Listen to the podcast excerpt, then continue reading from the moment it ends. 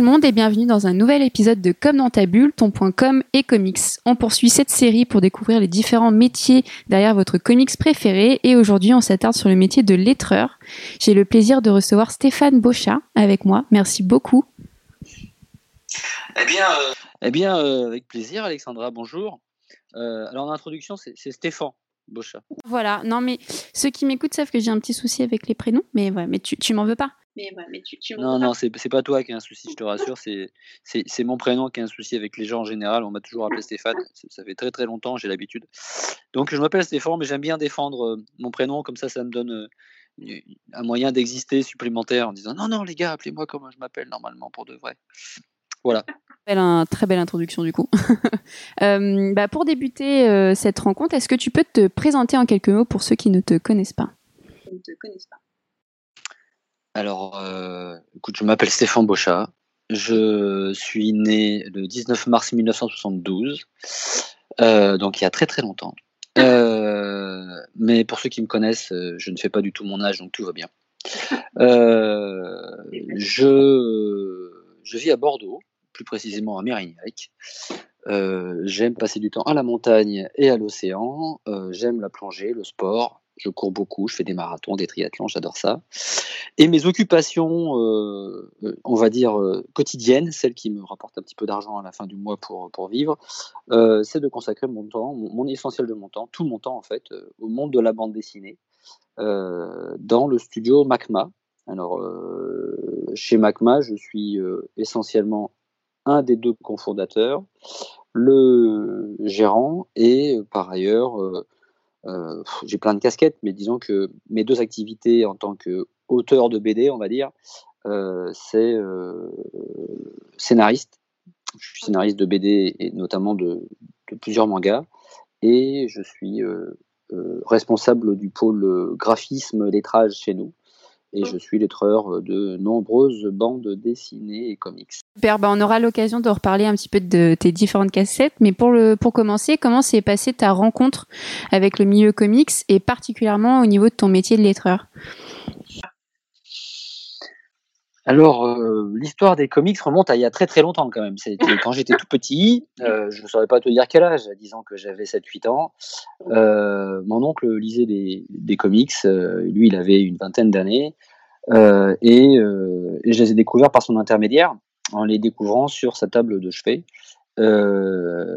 et c'est à travers des magazines à l'époque comme Strange ou Titan ou Nova. Euh, et, c'est surtout Special Strange qui me plaisait, c'était surtout les X-Men qui me plaisaient à l'époque. Et c'est comme ça que j'ai découvert le, monde des super-héros. Alors après, bien sûr, euh, comme tout le monde, j'ai, j'ai fondu devant Spider-Man, devant Superman, devant Batman. On en voyait moins des Batman et des Superman parce qu'on on avait beaucoup de Marvel, c'était beaucoup plus accessible. Donc euh, j'ai, j'ai lu beaucoup de, euh, de 4 Fantastiques euh, ou de Avengers, mais c'était surtout les X-Men mes préférés, vraiment, vraiment entre Serval et Cyclope, enfin Wolverine et Cyclope. J'ai vraiment j'ai pris mon kiff là-dedans. Et après, bah écoute, tout, au long de ces de mes de mes années d'adulte, de jeune adulte et, d'adulte, euh, j'ai découvert le monde des comics de façon beaucoup plus vaste. Hein, je me suis intéressé un peu à tout. Euh, et euh, je me suis confronté finalement au lettrage ou euh, à l'activité, disons, un peu plus professionnelle, de la, partie création, quand j'ai eu une vingtaine d'années. alors évidemment, je, faisais comme tout le monde. Hein, je, n'ai pas, je n'ai pas lu que des comics petits. J'ai lu Tintin, j'ai lu Astérix, j'ai lu, tout ce qu'on nous propose en, en, BD papier, comics et, et, manga un peu plus tard euh, à l'époque. Euh, et donc j'ai lu un petit peu tout et, euh, et vraiment je, voulais moi être à l'origine dessinateur de, de, BD humoristique. J'étais fan de, de comment de, Gaston Lagaffe, ce genre de, de, de traits. Et c'était vers ça que je, je, me voyais bien aller. Bon, la vie m'a envoyé complètement vers d'autres directions, euh, mais j'ai développé une activité associative avec euh, Edmond Toriol et d'autres euh, amis. Edmond Toriol est traducteur de, de comics, si vous ne le connaissez pas, c'est le traducteur de Walking Dead. Euh, entre autres, hein, il a bien de, pas mal de traductions et de scénarios à son actif. Et nous avons développé une aventure de création de fanzines ensemble. Alors, on n'était pas que tous les deux. Et c'est à ce démarrage-là, c'est-à-dire que je devais avoir, moi, 26, 27 ans. Je pense que je sortais du service militaire. À l'époque, ça existait encore. Euh, et à ce moment-là, on a commencé à créer l'aventure euh, qui deviendra plus tard l'aventure MACMA. Mais c'est là que j'ai vraiment commencé à faire euh, du lettrage, on va dire, euh, semi-professionnel. Alors bien sûr, avant, puisqu'on parle de lettrage, je faisais des lettrages de mes propres bandes dessinées à la main. Euh, ça, je l'ai fait depuis tout petit. Hein. Voilà, depuis tout petit, je lettrais mes propres PD. Et si je, si je le retombe dessus maintenant, j'ai des yeux qui saignent. Mais est-ce que du coup cette passion euh, du lettrage est, est liée au fait que hum, à la base tu voulais être dessinateur? Est-ce que c'est un, un pont qui peut se faire ou pas forcément? Pas forcément. Ah, je, je- c'est- pas qu'un pont, c'est euh, c'est euh, c'est- qu'est-ce qu'il y a par pont? Je sais pas, c'est un ascenseur. Oui, voilà. les deux sont les deux pour moi les deux sont intimement liés enfin j'ai compris en, en maquettant des BD en- quand on a travaillé sur les fanzines c'est simple je n'ai rien dessiné on faisait des fanzines de comics je, n'ai pas du tout un trait comics initialement et je n'ai pas du tout exploité euh, mon pauvre petit talent de dessinateur euh, de toute ma vie je, suis tout sauf dessinateur à l'heure actuelle si tu me demandes de faire une caricature ou de dessiner un petit personnage je, le ferai avec plaisir, mais ça, ressemblera. Je pourrais pas te faire quelque chose qui ressemble à une planche de BD de comics sérieuse, loin de là. Euh, par contre, euh, je me suis nourri de tout le reste en faisant des maquettes. Je me suis nourri de, tout ce qui environnait une BD. Euh, ça, ça va couvrir euh, l'ancrage, la colorisation, la maquette, l'aménagement des, des, des, textes dans les images. Là où je me suis vraiment amusé, en fait, je me suis, en fait, j'ai vraiment vu qu'on pouvait s'amuser, que c'était un terrain complètement inexploré. C'est quand effectivement je me suis attaqué à la création des bulles et à la création des textes dans les bulles et leur mise en forme et la création des onomatopées. Et j'ai vu à quel point on pouvait euh, apporter, euh, on pouvait nuire à une bande dessinée quand on faisait un mauvais lettrage, et à quel point on pouvait valoriser les dessins en positionnant bien les bulles et en positionnant bien les textes dans les bulles, et même si les textes sont déjà positionnés, en simplement en, en écrivant des textes harmonieux, voire en jouant avec les gras, avec la dimension des bulles, avec les couleurs et tout ça. Et les onomatopées, rien que les onomatopées, si tu regardes, c'est pour certaines onomatopées, c'est euh, des petites œuvres d'art parfois à elles-mêmes. Alors bon, en fonction de, de l'urgence de la situation, des différents, tu sais, le lettreur, c'est celui qui est en bout de la chaîne. Moi, j'aime bien le bout de la chaîne, c'est celui qui, qui va pouvoir être le premier lecteur de la bande dessinée et en même temps le, celui qui va ajouter la dernière, le dernier détail, et pourtant celui au- auquel on ne fait pas attention et qui pourtant va pouvoir euh, apporter le petit plus qui aura tant d'importance. Voilà, moi j'aime bien les gens de l'ombre, j'aime bien en fait le travail de l'ombre, j'aime bien ce qui se voit pas, ce qui euh, ne, fait pas les stars et qui pourtant, pourtant fait que, que les stars sont là. Quoi. Voilà, euh, en résumé, alors je dirais pas que je suis un passionné de lettrage, je, dirais que je suis plutôt un passionné de, de, de la transmission de- d'histoire par l'image. Et, euh, et je trouve que ben en fait le, le texte euh, les bulles ils participent mais alors pleinement. C'est exactement pareil qu'un doubleur de film hein. si euh, si bah un doubleur de film euh, double mal l'acteur ou s'il n'y a pas de doubleur de film il n'y a pas d'histoire mon pote Ouais. ou alors elle est Mais complètement, mais j'ai l'impression qu'aujourd'hui on se rend peut-être plus compte au niveau du doublage, au niveau des films, où il y a une vraie reconnaissance qui se fait des, qui se fait des doubleurs. Euh, peut-être un peu moins aujourd'hui où ça débute sur les métiers de l'ombre, notamment les traducteurs commencent à être reconnus. Euh, moi j'avais lu en, en faisant mes recherches que souvent le métier de lettreur est le maillon oublié de la chaîne. Euh, est-ce que tu es d'accord avec ça Et pour toi, quels sont les enjeux aujourd'hui du lettrage? Alors oui, je suis d'accord. Et puis quand tu regardes en plus la richesse de ce qui se fait, euh, faut, faut pas oublier que traditionnellement en France quand même, euh, les, auteurs de BD euh, faisaient tout ou font encore tout pour certains. hein. Ils font eux-mêmes leurs bulles, ils font eux-mêmes leurs euh, textes dans les bulles, euh, donc leur lettrage. Et euh, c'est pas par hasard. C'est pas par hasard. Ça fait intégralement partie de l'œuvre. Au même titre que la couleur, au même titre que les traducteurs de romans et les traducteurs de, de, de BD, enfin, je veux dire, ils, doivent tous être reconnus comme apportant euh, quelque chose d'eux-mêmes. Enfin, ils créent, ces gens-là. Ils créent. Certes, ils ne sont pas à l'origine de l'œuvre, ils font pas son essence principale, mais ils y participent grandement. Donc, euh, et, et du coup, le, le, le, le raccourci que, que j'amène, c'est, ben, écoute, il y a encore beaucoup de travail à faire sur la qualification de ce qu'est un auteur, de ce qui n'en est pas un, de ce qu'est un artiste, de ce qui n'en est pas un.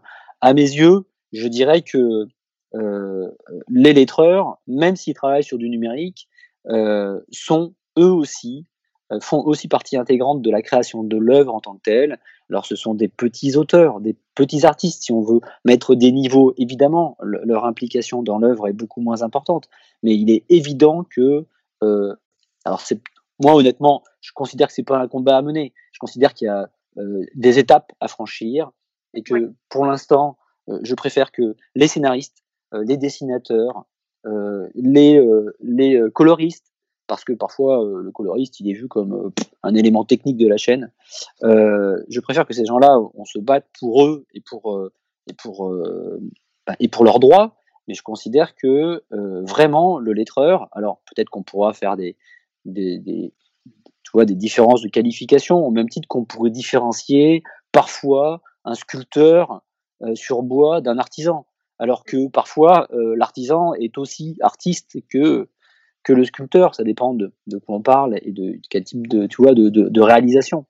Donc, euh, je pense que c'est les mêmes types de combats, entre guillemets. si on avait euh, vraiment des choses à, défendre sur ce terrain-là, ce serait euh, défendre d'abord, effectivement, le métier de lettreur auprès du grand public, le présenter, l'expliquer, montrer en quoi ça consiste. Et là, mon Dieu, il y a, tout à faire. Les lettreurs, encore une fois, c'est des gens de l'ombre c'est un métier qui tend à se développer de plus en plus, à se généraliser ces dernières années.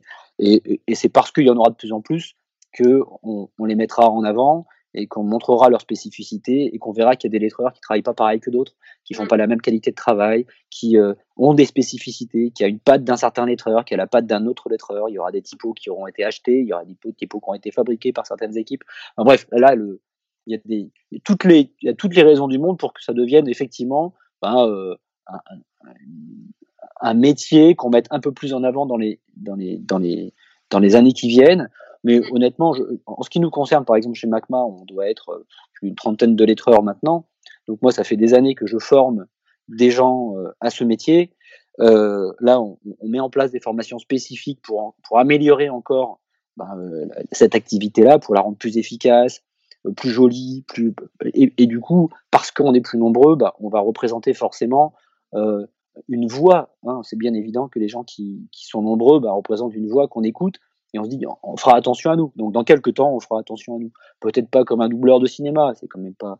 Je, sais, je sais, je sais nous remettre à notre place, mais euh, mais je trouve que la comparaison elle est tellement jolie que on a raison de l'utiliser. Non, mais complètement. Et tu disais un petit peu que qu'il fallait peut-être vulgariser au grand public ce métier-là. Euh, est-ce que tu peux réexpliquer en quoi vraiment ça consiste euh, le métier de lettreur? Parce que je, je pense que quand on en parle comme ça, les gens se disent bon, bah, ils écrivent les lettres, mais, peut-être ils ont une idée un peu floue. Euh, toi, quand tu quand tu procèdes à ça, en quoi ça consiste avec quelle quelle utilisation tu, tu fais? Alors, écoute, je dirais que il y a allez, il y a cinq grandes étapes dans, dans le lettrage et il y a surtout des, des, grandes compétences à avoir dans le lettrage. C'est ça qui est intéressant aussi. Euh, et je finirai par les, par les compétences à avoir parce que euh, je trouve que c'est ça qui est plus savoureux. Euh, alors, pour faire simple, et donc en synthèse, euh, lettrer, c'est créer une, des, des, des, typographie, euh, donc des, caractères euh, bah, alphabétiques, avec les accents, avec des chiffres, avec des nombres, avec tout ce qu'on veut, euh, qui vont représentant une personnalité, celle de l'auteur, celle du lettreur. Il existe aussi des, typos qu'on peut acheter, bien sûr, et qui vont déjà en soi nécessiter la, compréhension de ce que sont des typographies. Euh, donc des lettres, hein. il faut savoir les dessiner, il faut savoir les agencer les unes par rapport aux autres, il faut savoir les écarter à la bonne distance, il faut savoir créer les bons interlignages pour que à l'œil ce soit toujours agréable à lire, pour qu'on puisse toujours euh, lire de façon continue les mots sans que ça fasse saigner les yeux. Ça c'est la première chose. La deuxième chose, c'est de savoir euh, créer des bulles, créer des bulles et savoir les positionner. donc surtout savoir positionner la bulle dans l'image, quel dans quel ordre se lisent les textes les uns après les autres, quel personnage parle en premier, à quel endroit on met la bulle. Si on met les bulles dans le désordre, ce sera difficile à lire. Et au-delà de l'ordre des bulles, euh, qui s'apprend bah, en lisant, il y a la, question de le faire de façon assez naturelle. C'est pas parce que tu vas les mettre dans le bon ordre qu'elles vont se lire de façon naturelle, voilà, de façon fluide. Et donc la deuxième étape, c'est justement de créer ces bulles et de mettre des queues de bulles qui vont être à bonne distance du personnage, bien sûr. Alors je dis les queues de bulles, des fois c'est désencadré, hein, des fois ça va être des, bulles de pensée, enfin, il y a plein de types de bulles différentes. Donc le lettreur crée les bulles, euh, et, et, au final, le lettreur va mettre le texte dans les bulles. Alors le texte, c'est pas lui qui le crée, le, texte, il est fourni par le scénariste de la bande dessinée, euh, mais le, le lettreur va mettre le texte dans la bulle et va faire en sorte que la bulle est une, forme appropriée, euh, et par ailleurs, il va faire en sorte que le, texte ait une forme appropriée à l'intérieur de la bulle. Il faut que la distance euh, qui sépare le, texte global de, la bulle, en fait, laisse une petite distance suffisante, que le texte soit pas collé à la bulle, qui est ce qu'on appelle un blanc tournant suffisant, raisonnable, pour euh, que quand tu regardes ta planche dans son ensemble, euh, elle, soit, reste harmonieuse et jolie. En gros, le, les bulles et les textes qui sont dedans vont faire partie intégrante de ta planche de bande dessinée. Euh, et donc, les bulles vont devoir être jolies. Le texte à l'intérieur des bulles va devoir être bien aménagé parce que si c'est pas le cas, eh ben ça fera moche. Donc, le lettreur, il est là pour se soucier euh, de la bonne lisibilité de la BD. C'est-à-dire qu'en gros, il faut comprendre le texte qui est dans la bulle, il faut que ça se lise normalement, naturellement, de l'enchaînement des bulles les unes vis-à-vis des autres, parce que bah, il faut comprendre ce qui se passe dans l'histoire, et de l'harmonie esthétique générale dans ta planche. Alors ça, c'est le premier aspect du métier de lettreur. Du coup, je fais vite, ça c'est la synthèse en fait, mais je vais pas raconter tout le reste. Et le ah. deuxième élément qui est quand même clé aussi, c'est la partie onomatopée, ou incrustation de, de texte dans les images. Il arrive que les lettreurs soient aussi graphistes, et, euh, et, euh, et, ça implique que parfois, quand, travail, quand ils travaillent sur des, des bandes dessinées en version originale, par exemple, eh ben, ça implique de reprendre une image dessiné par le dessinateur d'origine, je sais pas moi, un graffiti dans un mur par exemple, et eh ben, et ben de, de le gommer ce graffiti, et ça se fait pas avec une gomme, ça se redessine, on redessine les, les images, euh, on recrée parfois des, des, bouts de bras, on recrée des, des bouts de visage pour simplement que le, texte en français, dans sa version française, ben, soit euh, harmonieusement incrusté de la, même façon que ça l'était à l'origine dans la BD américaine. Ça, c'est quand c'est des traductions. Quand c'est des versions françaises, bon, bah, ça, dépend des dessinateurs, ça dépend de plein de cas de figure. On, est confronté vraiment à tous les cas de figure. Mais voilà, les, deux grands aspects du métier, c'est ce que je viens de décrire. Et, du coup, les compétences que ça implique, ça sous-entend, il y a quand même trois compétences qui sont assez fondamentales et sur lesquelles il faut vraiment insister. Euh, il faut vraiment avoir une, bonne connaissance du monde de la bande dessinée et je dirais même une culture générale assez vaste de cet univers-là. Faut, quand tu lettres une bande dessinée, il faut savoir ce que tu fais. Et là, c'est pas du texte que tu colles comme ça sans te poser de questions. Tu peux, il y a, y, y a, parfois des erreurs. Il y a parfois des, des, textes qui vont pas dans la bonne bulle. Il faut savoir ce qu'on met à quel endroit. Donc comprendre de quoi ça parle. Donc il faut être graphiste. Ça, ça je l'ai indiqué. Et, et euh, il faut être aussi, euh, je dirais, plutôt, plutôt bon en français. Voilà. Il faut être plutôt bon en français, avoir, euh, bah, faut avoir été à l'école assez longtemps, quoi. Et, euh, et, euh, et, savoir identifier quand il y a des fautes. Alors, bien sûr, en, bande dessinée, il y a toujours des gens qui sont des relecteurs, qui interviennent après le lettrage. Tu as toujours, euh, dans, le monde de la BD, dans la construction d'une bande dessinée, tu as le lettrage, et après, tu as quelqu'un qui va relire la bande dessinée lettrée pour vérifier s'il n'y a pas des fautes qui traînent, des, des, lettres qui manquent, une virgule, un point d'exclamation, et que sais-je, une reformulation de phrase. Mais c'est le lettreur qui va intégrer ces corrections. Si le lettreur il intègre mal les corrections qui lui sont demandées par le relecteur, eh ben, euh, bah, plus personne derrière va pouvoir se rendre compte. Et du coup, tu as le risque d'avoir une, une BD qui sort avec des fautes. Et ça, c'est mal. Euh, donc voilà, le lettreur, il a besoin de finalement réunir un certain nombre de compétences. C'est, euh, un peu un artiste, c'est un peu un, technicien, euh, et c'est un peu quelqu'un qui, connaît bien la langue française, en tout cas la langue qu'il lettre de préférence. Tu l'as dit parce que je m'attendais pas à que ce soit aussi technique, tu vois. Je me suis laissé le, le temps pour me dire euh, c'est euh, c'est lui qui va tout m'apprendre et euh, je vois que c'est vraiment bah, déjà une partie intégrante du comics et puis c'est assez précis et du coup chaque lecteur va être un peu unique et vont avoir leur touche au niveau de leur travail. Du coup c'est très intéressant. Mais est-ce que bah tu l'as dit, tu as plusieurs casquettes. Est-ce qu'on peut vivre uniquement du métier de lecteur aujourd'hui? Ah oui, ah oui, absolument. Tu peux vivre que de cette activité si tu le souhaites. Ça, il n'y a, aucun doute sur la question. Moi-même, je n'ai vécu que de cette activité pendant euh, quelques années et j'ai dans mon équipe, euh, je sais pas, une bonne quinzaine de personnes sans doute qui ne vivent que de ça. Alors après, euh, c'est plus une question, je dirais, de, de choix de vie. Euh, nous, au sein de MACMA, les gens qui font du lettrage ont, ont souvent l'opportunité la possibilité de faire d'autres métiers où ils viennent par d'autres biais. Hein. Certains sont traducteurs, d'autres scénaristes, certains parfois sont dessinateurs. Sachant que, pour le rappeler, pour ceux qui ne connaissent pas, qui ne connaissent pas MACMA, notre objectif à nous, c'est de réunir une équipe d'artistes qui, quand ils n'ont pas un travail, par exemple, de scénariste, euh, parce que ben, scénariste, ça, ça, nourrit moins son homme en, en temps de manière régulière, je dirais. C'est plus difficile de trouver des activités de scénariste euh, permanentes. Eh ben, on leur propose des activités, par exemple, de lettrage, mais c'est parce que ça, on peut se le permettre parce qu'on a des activités, forment les gens à ces métiers-là. Voilà. Ok. Et du coup, on va parler un peu de, de communication. Est-ce que, euh, peut-être plus maintenant, mais est-ce que tu effectues ta propre communication ou peut-être via le biais de Studio Macma Et quels sont les enjeux pour toi de la com dans le milieu, dans ce milieu de, du lettreur? Alors, ouais, la question elle est vaste. Alors, nous, effectivement, concernant Macma, en tout cas, on a une communication euh, globale. C'est-à-dire qu'on travaille activement euh, à notre communication sur les réseaux sociaux, euh, sur, euh, sur notre site internet, par différents biais, avec des, des, des, des, partenaires avec lesquels on travaille, comme le site Super Pouvoir par exemple, oui. ou le site Weapon Planet. donc c'est des gens avec qui on collabore régulièrement et qui nous permettent ben, d'être connus ou de continuer à exister. Alors ce qu'il faut bien comprendre, c'est qu'il y a deux choses, c'est que nous on n'est pas éditeur. Nous, on est diffuseur. On, gère les droits des auteurs qui bossent avec nous. C'est tout.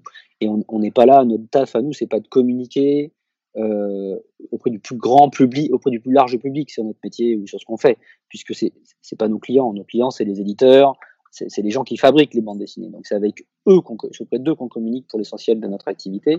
Euh, et donc, ben, notre communication, ma communication à moi en tout cas, c'est de communiquer très directement auprès euh, des clients avec qui je travaille ou des clients avec qui je travaille pas encore et avec qui j'aimerais bien travailler. Pour autant, bah, ça m'empêche pas à titre personnel ou ce qu'on invite tous les membres de notre équipe à faire, c'est à, avoir un peu de présence sur LinkedIn ou ce genre de réseaux sociaux-là pour simplement euh, montrer que ce sont des professionnels justement et qu'ils existent en tant qu'individus, en tant que lettreurs par exemple. Ça les met en valeur eux individuellement et puis ça met en valeur aussi le studio dans lequel ils, développent leur activité. Est-ce que je réponds à ta question? Complètement. je, je t'aurais arrêté sinon complètement. Et du coup, globalement, sur la, la communication des comics en France, est-ce que tu as un, avis dessus? Est-ce que, est que euh, tu trouves qu'on communique assez dessus? Euh, Qu'est-ce que tu en penses? Ah, c'est un peu un peu compliqué de répondre euh, parce que moi je, je, je, suis noyé sous les comics. Je, moi je, je, je, l'être maintenant des comics de quasiment à temps plein euh, depuis euh, une dizaine d'années. Euh, alors je l'être depuis plus longtemps que ça, hein, mais quand je dis à temps plein, c'est vraiment je, il y a eu une explosion de l'édition de comics, notamment avec l'arrivée d'Urban Comics en 2011 en France, sachant que nous on travaillait déjà avec des éditeurs de comics à droite à gauche. Mais, euh, mais là, ça a vraiment développé notre activité de façon conséquente avec euh, bah, tout l'univers d'ici.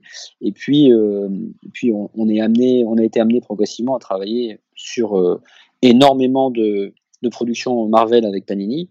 bon, ça c'est pour le plus gros des comics. Hein. Alors bien sûr, on travaille un petit peu avec tous les autres éditeurs. Comme, comme Glénat, euh, Comics ou, ou Delcourt, et je peux pas citer tout le monde. Euh, et je pense, je pense que euh, il s'est passé quand même deux choses intéressantes euh, qui, sont, je dirais, des, bons outils de communication pour les comics et en même temps qui peuvent un peu les, desservir. Je pense qu'une bonne communication sur les comics, ça s'est énormément démocratisé. Enfin, je veux dire, moi à l'époque, quand je disais des comics, c'était le, truc de geek, quoi, mais je ne sais même pas si on disait ça à l'époque je veux dire, personne en lisait, c'était des, personnages en slip. Bon, euh, maintenant c'est hyper commun. Euh, c'est clairement une BD qui est, enfin, c'est un univers. Les, univers de super-héros sont hyper répandus. Ça, ça l'était pas autant à mon époque. Enfin, quand j'étais plus jeune en tout cas. Donc euh, la communication, on va dire, du monde des super-héros de manière générale, si on associe les super-héros et les comics, c'est hyper démocratisé, la communication, elle est démentielle. Par contre, justement, le défaut du truc, à part Walking Dead, qui est un peu un cas particulier, puisque c'est connu comme une série télé à succès et comme un comics aussi pour ceux bah, qui suivent un petit peu l'histoire. C'était un comics avant d'être une série télé, euh, mais comme c'est le cas comme pas mal de séries télé d'ailleurs. Euh, je ne sais pas si le fait que ça sorte au cinéma, que ça sorte en série télé, je ne sais pas si ça nourrit les comics eux-mêmes. Est-ce que les, les spectateurs savent que derrière, il y a des bouquins qui se lisent et qui sont riches et très intéressants? Et par ailleurs, pour ceux qui le savent, ce qui est dommage, en fait, c'est que ça ne, euh, ça n'ouvre pas les yeux sur le fait que la culture comics va bien au-delà euh, des super-héros, quoi, ou des morts-vivants. Les comics, c'est simplement des bandes dessinées américaines. Il faut, vraiment ramener. Euh, c'est à ça qu'il faut, qu'il faut revenir. Et donc, l'univers de la culture américaine est vaste. Il y a plein de choses qui sont hyper intéressantes. c'est d'ailleurs la même chose pour les mangas ou pour la BD franco-belge. On peut, difficilement la résumer à à une école. Voilà. Donc je dirais que c'est à double tranchant. Si ceux qui adorent les super-héros et considèrent que les comics c'est des les super-héros, à ce moment-là, je, pense que la communication sur les comics, elle est, euh, c'est difficilement, c'est difficile de faire aussi bien. Hein. dire, à partir du moment où tu as le public avec que des films de super-héros dans tous les sens, c'est bon, tu as, rempli ta fonction. Si le but du jeu c'est de faire connaître les comics dans leur richesse, alors bon, bah forcément, euh, la réponse est dans la question. quoi. C'est ah. plus, plus délicat. Je pense qu'on pourrait en rediscuter, ça ferait un long débat. complètement, non, mais surtout que ça me fait rebondir. Euh, je m'occupe euh, de la com d'une librairie comics, le Comics Corner, et on a lancé depuis euh, quelques mois une, des, une chaîne de vidéos YouTube où on veut parler du comics autrement. Et là, on va travailler sur sur la force des comics indépendants, et notamment, il y a des il y a des choses qui reviennent dans le sens où il y a énormément de films, d'adaptation de comics, mais toujours dans l'univers super-héros. Donc c'est pas comme tu disais, c'est peut-être pour ça que c'est super reconnu et ça, ça marche très bien. Mais j'ai l'impression que ça reste encore un peu exclusif et qu'on a du mal à aller sur d'autres euh, styles. Par exemple, Lock and Key, c'est pas du super-héros, c'est une adaptation qui a super bien marché, c'est un comics, est-ce que euh, il y aura, est-ce que ça peut évoluer ça aussi? Je me dis ça peut être le premier d'un début parce que là en ce moment on a euh, bah, Invincible, c'est du super héros, The Boys ça reste du super héros, Umbrella Academy aussi, donc on, reste un peu euh, dans un format classique. Ouais, alors alors bon après, je, fais une réponse rapide, mais je pense que c'est c'est une mode. Il y a des il y a des passages comme ça obligés qui font un peu franchir des marches. ce qui est vraiment important, je pense, dans le monde dans lequel on est, c'est que même culturellement, il faut avoir conscience qu'il est en train de se globaliser.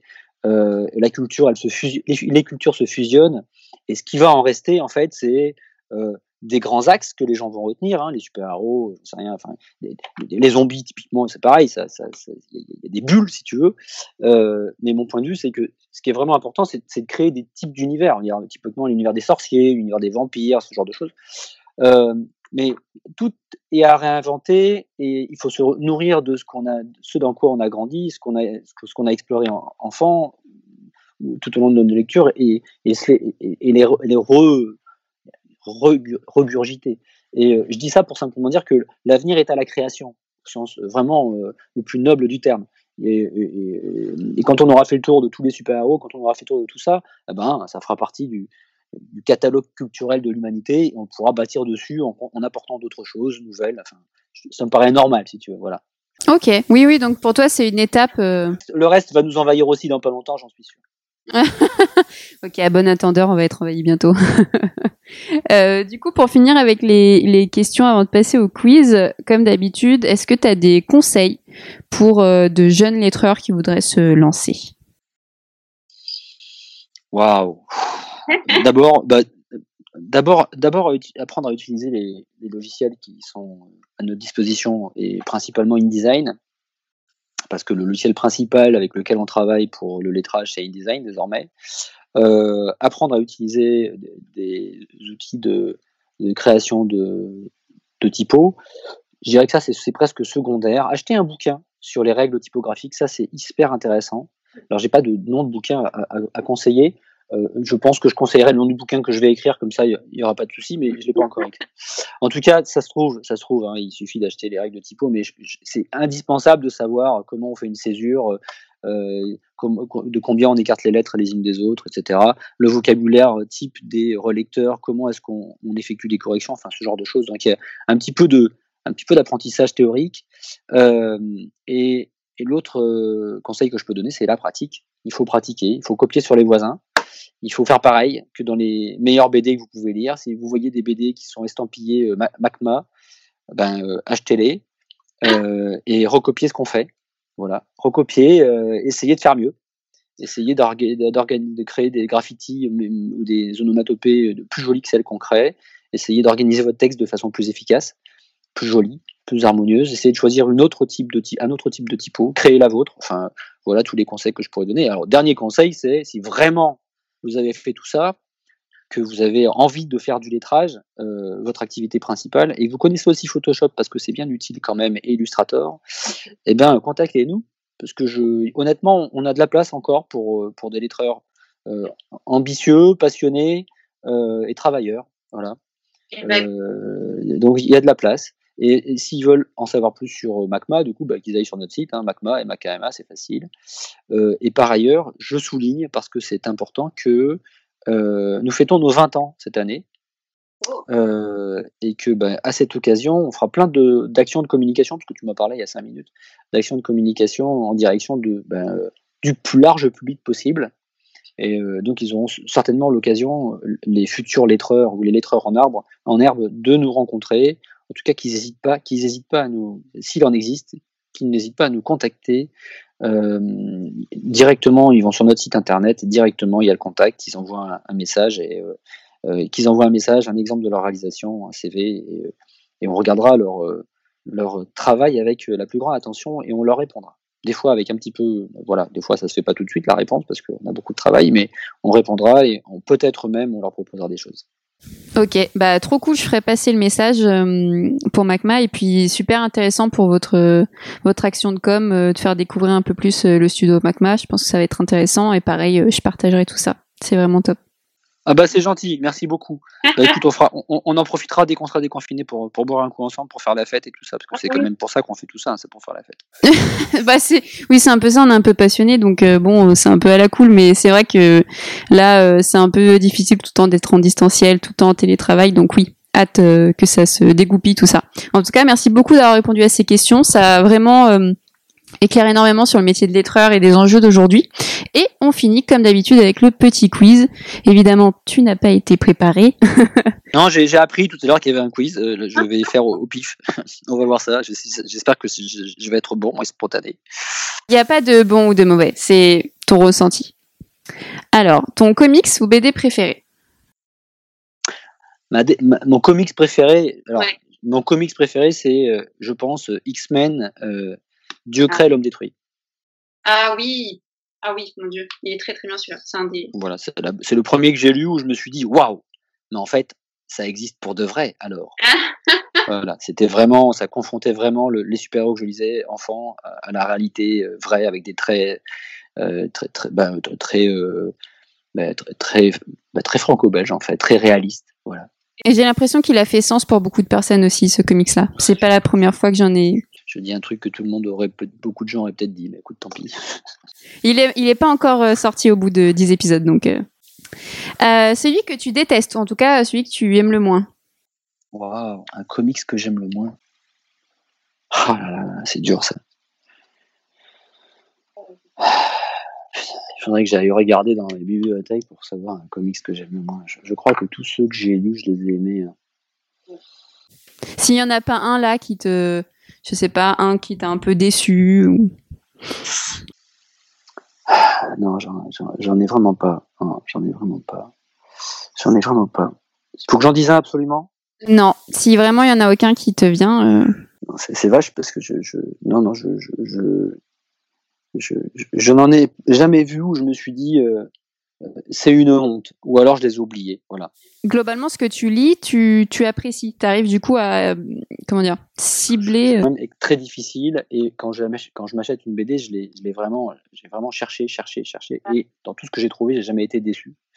Et même dans les BD que, sur lesquels je travaille depuis quelques années, alors non, il y a, y, a du, y, a du, y, a du, y a du très bon et, du bon et du moyen.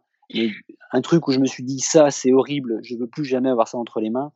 Euh, non, ça m'est jamais arrivé. Ok, bah tant mieux, que de bonnes expériences.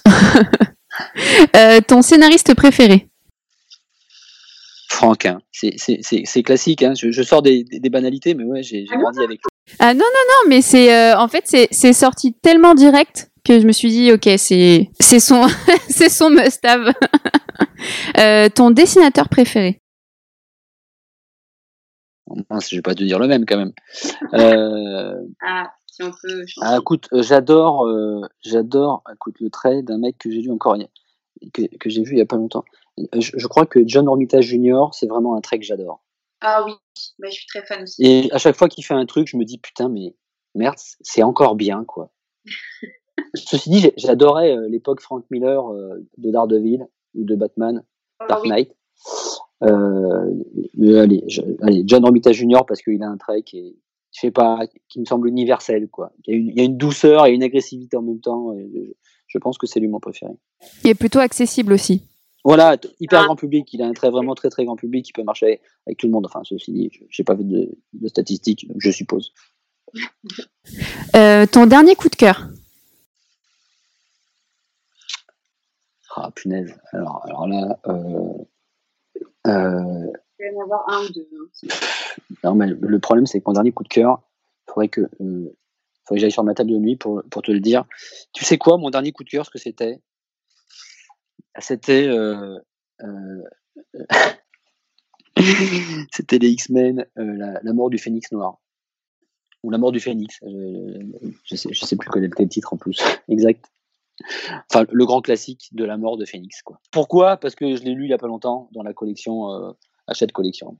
Et je me suis dit, waouh, il est vraiment bien. Je l'ai simplement redécouvert. Bah écoute, parfait. En plus, on reste sur du X-Men. On, comprend que c'est ton, c'est ton must-have aussi. Exact, exact, exact. Bah écoute, euh, ouais, ouais, ouais. Non, non, je, je... c'est terrible parce que je lis pas que ça du tout. Hein, mais, euh, mais dans, dans, les BD, en plus, en plus, les dernières BD que j'ai lues, c'était toutes des BD des X-Men. je peux pas le mentir. Arrive en beau moment. et du coup, pour finir, un comics que tu conseilles et que tu as lettré, que tu as travaillé dessus. Petit instant euh, promotionnel. Alors, un, un, un comics que, que j'ai que j'ai lettré euh, et que je conseille parce que parce que c'est un c'est une BD culte et que je suis particulièrement fier d'avoir travaillé dessus, c'est The Batman Dark Knight. Bah ça c'est euh, en fait même avoir fait un petit bout de ça. Enfin, bon là on a lettré, on a relettré en français l'intégralité de la BD, mais avoir travaillé là-dessus, c'est euh, en soi c'était euh, c'est mon top, c'est mon top, c'est dans mon top 3 sans doute des, des BD que j'ai lettré. Je sais pas si tu sais, mais je suis une énorme énorme fan de Batman. Oh bah je peux comprendre. D'ailleurs la première fois que j'ai lettré du Batman, j'ai pris un pied monumental. J'étais vraiment comme un enfant quoi.